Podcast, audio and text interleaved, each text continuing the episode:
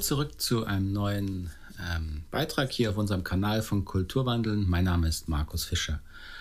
Heute mal das spannende Thema, wie verhandle ich eigentlich Honorare, mit denen ich zufrieden bin.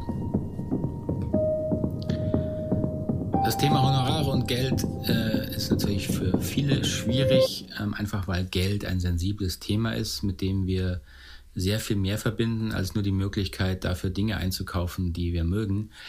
Ähm, Geld repräsentiert natürlich in unserer Kultur, in unserer Gesellschaft auch Status, Macht, Intelligenz, Einfluss äh, und was sie noch alles, Selbstwert natürlich, ja, was sie noch alles dazu einfällt.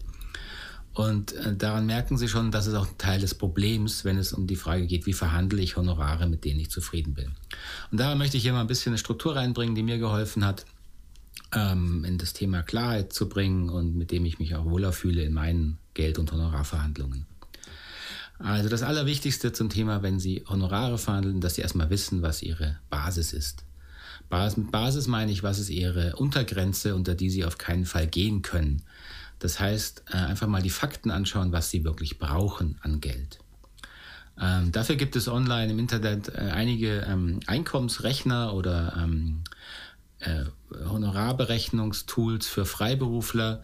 Das sind dann Excel-Tabellen, denen Sie mal eingeben, was Sie so alles brauchen, wie viele Ausgaben Sie haben, in denen auch vorgegeben ist und Sie reinschreiben können, wie viele Stunden, Tage Sie eigentlich arbeiten wollen und können vor allen Dingen.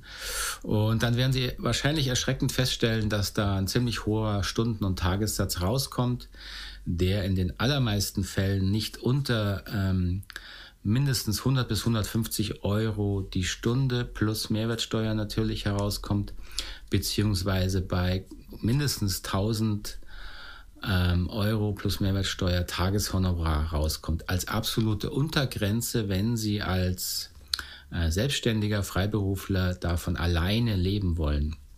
Ganz anders sieht es schon wieder aus, wenn Sie Familie haben ähm, und Ihr äh, angestrebtes Einkommen äh, mal im Bereich von vielleicht 3.000, 4.000 oder 5.000 Euro im Monat liegt.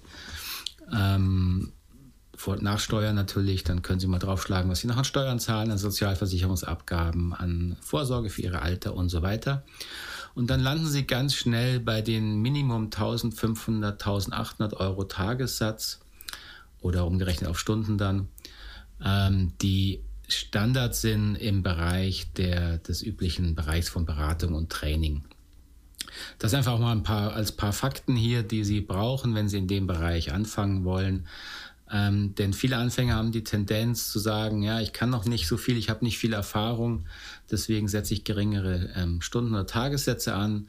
Das ist aus verschiedenen Gründen sehr unklug. Zum einen weil, wie gesagt, Geld eben nicht nur äh, als, als äh, Tauschsymbol gesehen wird, sondern auch als Ausdruck von bestimmten Werten. Und wenn Sie sich selbst nicht genug wertschätzen, Ihre Arbeit, warum soll es dann Ihr Kunde machen? Ähm, deswegen ist es aus meiner Sicht nicht so gut, mit geringen Tagessätzen äh, anzufangen, aus dem Grund, wenn man sich nicht sicher fühlt. Was völlig anderes ist, ist, wenn ich natürlich im Non-Profit-Bereich berate auch, ich wäre bei einer Montessori-Schule garantiert keine 1600 Euro oder 1800 oder noch mehr ansetzen können, einfach weil der finanzielle äh, Fluss, ähm, der Finanzflow in so einer Schule wesentlich geringer ist. Das können die natürlich mal im Einzelfall für einen Tag zahlen, aber für einen längeren Beratungsprozess das ist völlig unmöglich. Und das sieht natürlich in der Firma, äh, die einen anderen Umsatz hat an äh, Mitteln, ganz anders aus. Also die falsche Frage ist, was bin ich wert, wenn es um Ihre Honorare geht? Wenn Sie das, äh, wenn Sie da immer wieder hineingeraten und merken, dass Sie da sehr unsicher werden, dann empfehle ich Ihnen eine gute Beratung, um das Thema für sich zu klären, um da entspannter zu werden. Die nächste Frage ist natürlich, was ist denn dann die Beratung wert? Also wenn Sie sich selbstsicher fühlen, ähm, und dafür gibt es auch ein paar äh, nicht so sinnreiche Fragen, ähm, zum Beispiel die Idee, dass da irgendwie Angebot und Nachfrage den Preis bestimmt. Ähm, dann fragen Sie sich mal, wenn Sie jetzt ein paar Wochen nichts zu tun haben, keine Aufträge, wie hoch Ihr Honorar ist. Das geht dann nämlich gegen Null nach dieser Theorie. Also Angebot und Nachfrage sind es nicht. Der Wert Ihrer äh, Beratung wird im Grunde durch die Qualität der Beziehung mit Ihrem Auftraggeber bestimmt. Abgesehen von dem Kontext, wie gesagt, wenn äh, der Finanzfluss geringer ist, haben Sie schon mal einen geringeren Spielraum.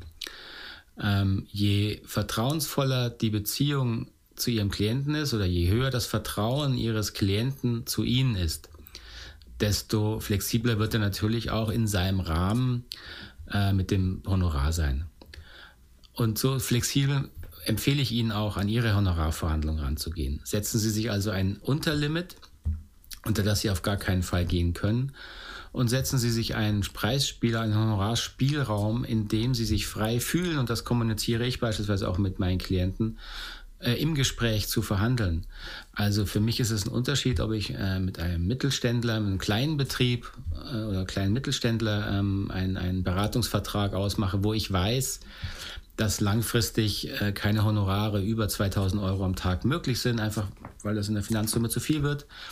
Äh, oder ob ich äh, mit einem äh, Automobilhersteller verhandle, wo die Tagessätze, das muss man leider wirklich so sagen, im Grunde nur durch die eigene Schamgrenze bestimmt werden. Und die müssen Sie eben auch klar haben. Was ist es, womit Sie sich noch wohlfühlen, zu sagen, ja, das koste ich am Tag. Und wenn Sie dann da ohne Probleme sagen können, ich koste am Tag 3000 Euro dann ist das so. Und wenn Sie ähm, den, den Vertrauensvorschuss oder die, sich das Vertrauen erarbeitet haben mit Ihrem Auftraggeber, dann kriegen Sie das auch.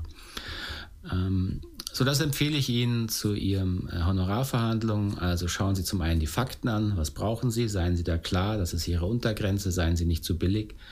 Und dann fühlen Sie sich frei, einen Spielraum sich zu erarbeiten, indem Sie dann offen mit Ihrem äh, Auftraggeber verhandeln. Ähm, und wenn Sie dann beide ein Ergebnis haben, wo Sie sagen, ja, ist doch okay, damit fangen wir an, dann haben Sie ein Honorar herausgehandelt, mit dem Sie und der Auftraggeber sich erstmal äh, zufrieden geben und zufrieden sind. Und das ist natürlich auch sehr wichtig für den Erfolg der Beratungstätigkeit.